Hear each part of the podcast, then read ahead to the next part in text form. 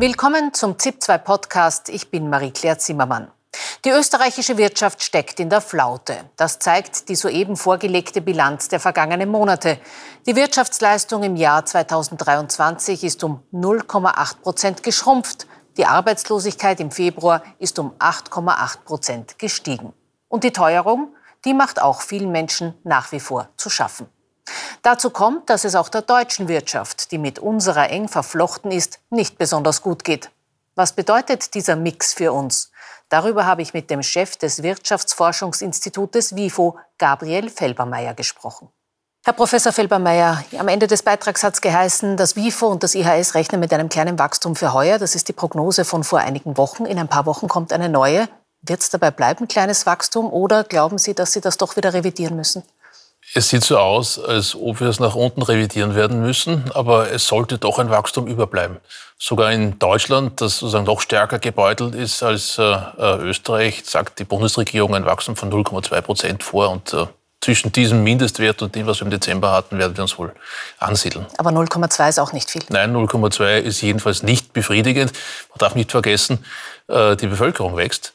Das heißt, bei 0,2 Prozent, dann schrumpft das Pro-Kopf-Einkommen, das ja äh, hinter dem BIP steht. Und das ist für die Menschen im Land, für die Wirtschaft insgesamt sicher nicht gut. Weil Sie gerade Deutschland ansprechen, die österreichische Wirtschaft ist ja mit der deutschen sehr eng verwoben. Können wir denn in Österreich überhaupt Maßnahmen setzen, die in unserem Land etwas bewirken oder ist das doch alles überschattet von diesem großen Zusammenhang und sind uns da einfach auch Grenzen gesetzt? Es sind uns sicherlich Grenzen gesetzt. Einerseits natürlich durch die Geldpolitik. Ein sehr wichtiger Treiber äh, der Malese, die wir aktuell haben, ist ja die Tatsache, dass die Zinsen wieder sehr hoch sind. Äh, und das setzen wir schon lange nicht mehr in Wien. Das passiert in Frankfurt bei der Europäischen Zentralbank. Und auch die Weltkonjunktur insgesamt, äh, die ist für eine kleine offene Volkswirtschaft wie die österreichische sehr wichtig. Das ist eben auch der Grund, warum Deutschland nicht vom Fleck kommt. Der Welthandel lahmt. In China gibt es große Unsicherheiten. Auch die USA, die uns lange verwöhnt haben mit guten Wachstumszahlen, die werden jetzt wahrscheinlich im Jahr 24 doch deutlich auch an äh, Geschwindigkeit einbüßen. All das zusammen heißt viel Gegenwind. Äh, aber man kann schon was tun. Äh, ein Sorgenkind, das im Beitrag ja auch genannt wurde, die Bauwirtschaft, die wird jetzt mit ungefähr 2,2 Milliarden Euro in dem Baupaket unterstützt. Das ist etwas, das man tun kann und auch tun soll in dieser Branche. Äh, und ganz allgemein müssen wir einfach sehr viel äh, mehr wieder über Strukturreformen sprechen. Das ist ja auch in Deutschland das große Thema, die Wachstumskräfte der Volkswirtschaft wieder stärken, sodass, wenn es dann auf und ab geht, man nicht mehr so schnell im Minus landet, wie wir das in den letzten letzten Jahren immer wieder hatten.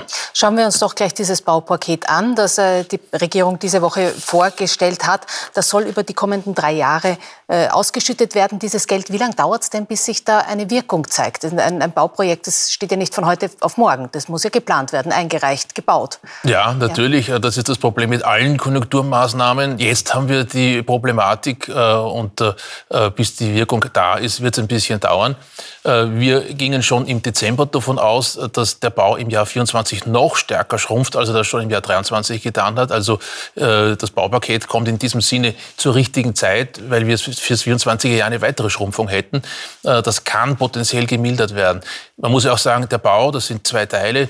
Hochbau, Tiefbau. Es ist vor allem der Hochbau, also der Wohnungsbau, der äh, in Problemen steckt. Und wenn jetzt doch 1,2 Milliarden Euro zum Beispiel zusätzlich für die gemeinnützigen Wohnbau da ist und man schafft, dass dieses Geld auch wirklich in neue, neue Wohnungs, äh, neuen Wohnbau hineinfließt, also nicht bereits geplantes umsetzt, sondern Neues auf den, auf den Markt kommt, dann, dann wäre das gut. Dann müssen wir uns jetzt natürlich auch äh, auf die Umsetzung dieser Maßnahmen konzentrieren. Das ist angekündigt, aber die Gesetze müssen geschrieben werden.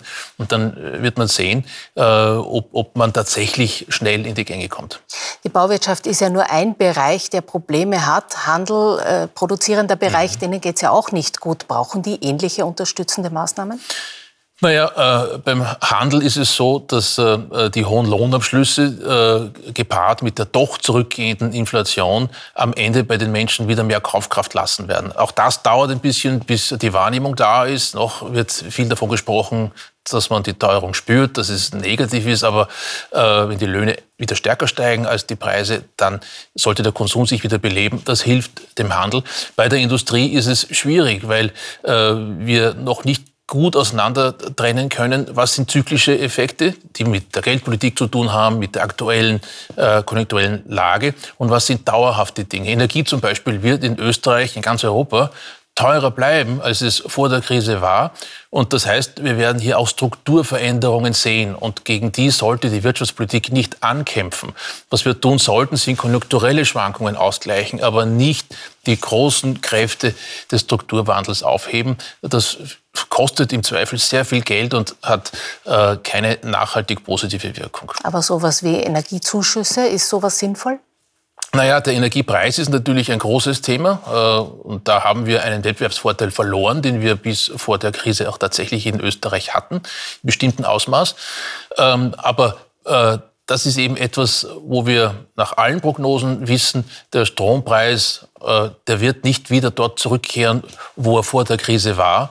Und wenn man da großflächig mit Steuermitteln aushilft, dann kann man das entweder ewig machen, ja, das da wird dann einfach sehr, sehr teuer. Oder man macht es nur temporär und wenn dann diese Subvention äh, zu Ende kommt, dann passiert äh, der Strukturwandel. Was ganz wichtig wäre, ist, dass der Ausbau der Erneuerbaren noch schneller vorankommt, sodass wirklich die Preise nachhaltig nach unten gehen können.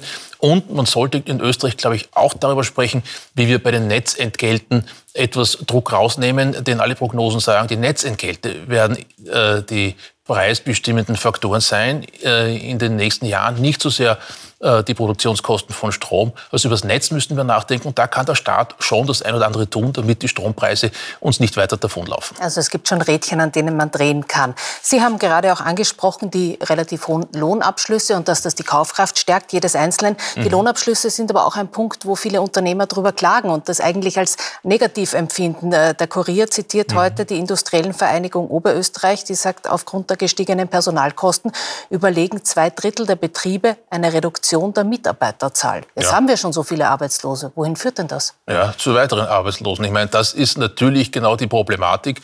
Darum haben wir uns ja auch äh, am WIFO zu den äh, Herbstlohnverhandlungen äh, gemeldet und haben gesagt, Vorsicht. Ähm, und ein Stück weit sind die Empfehlungen auch umgesetzt worden, indem man gesagt hat, man bleibt äh, im Jahr äh, in den Verhandlungen 23 bis 24 Jahre ein bisschen unter der Inflation und, und, gibt das dann im nächsten Jahr, in den nächsten Verhandlungen zusätzlich dazu. Aber das ist klar. Einerseits helfen hohe Löhne, weil sie den Konsum stützen am Ende, aber sie sind für den Wirtschaftsstandort Österreich, für seine Wettbewerbsfähigkeit tatsächlich ein Problem.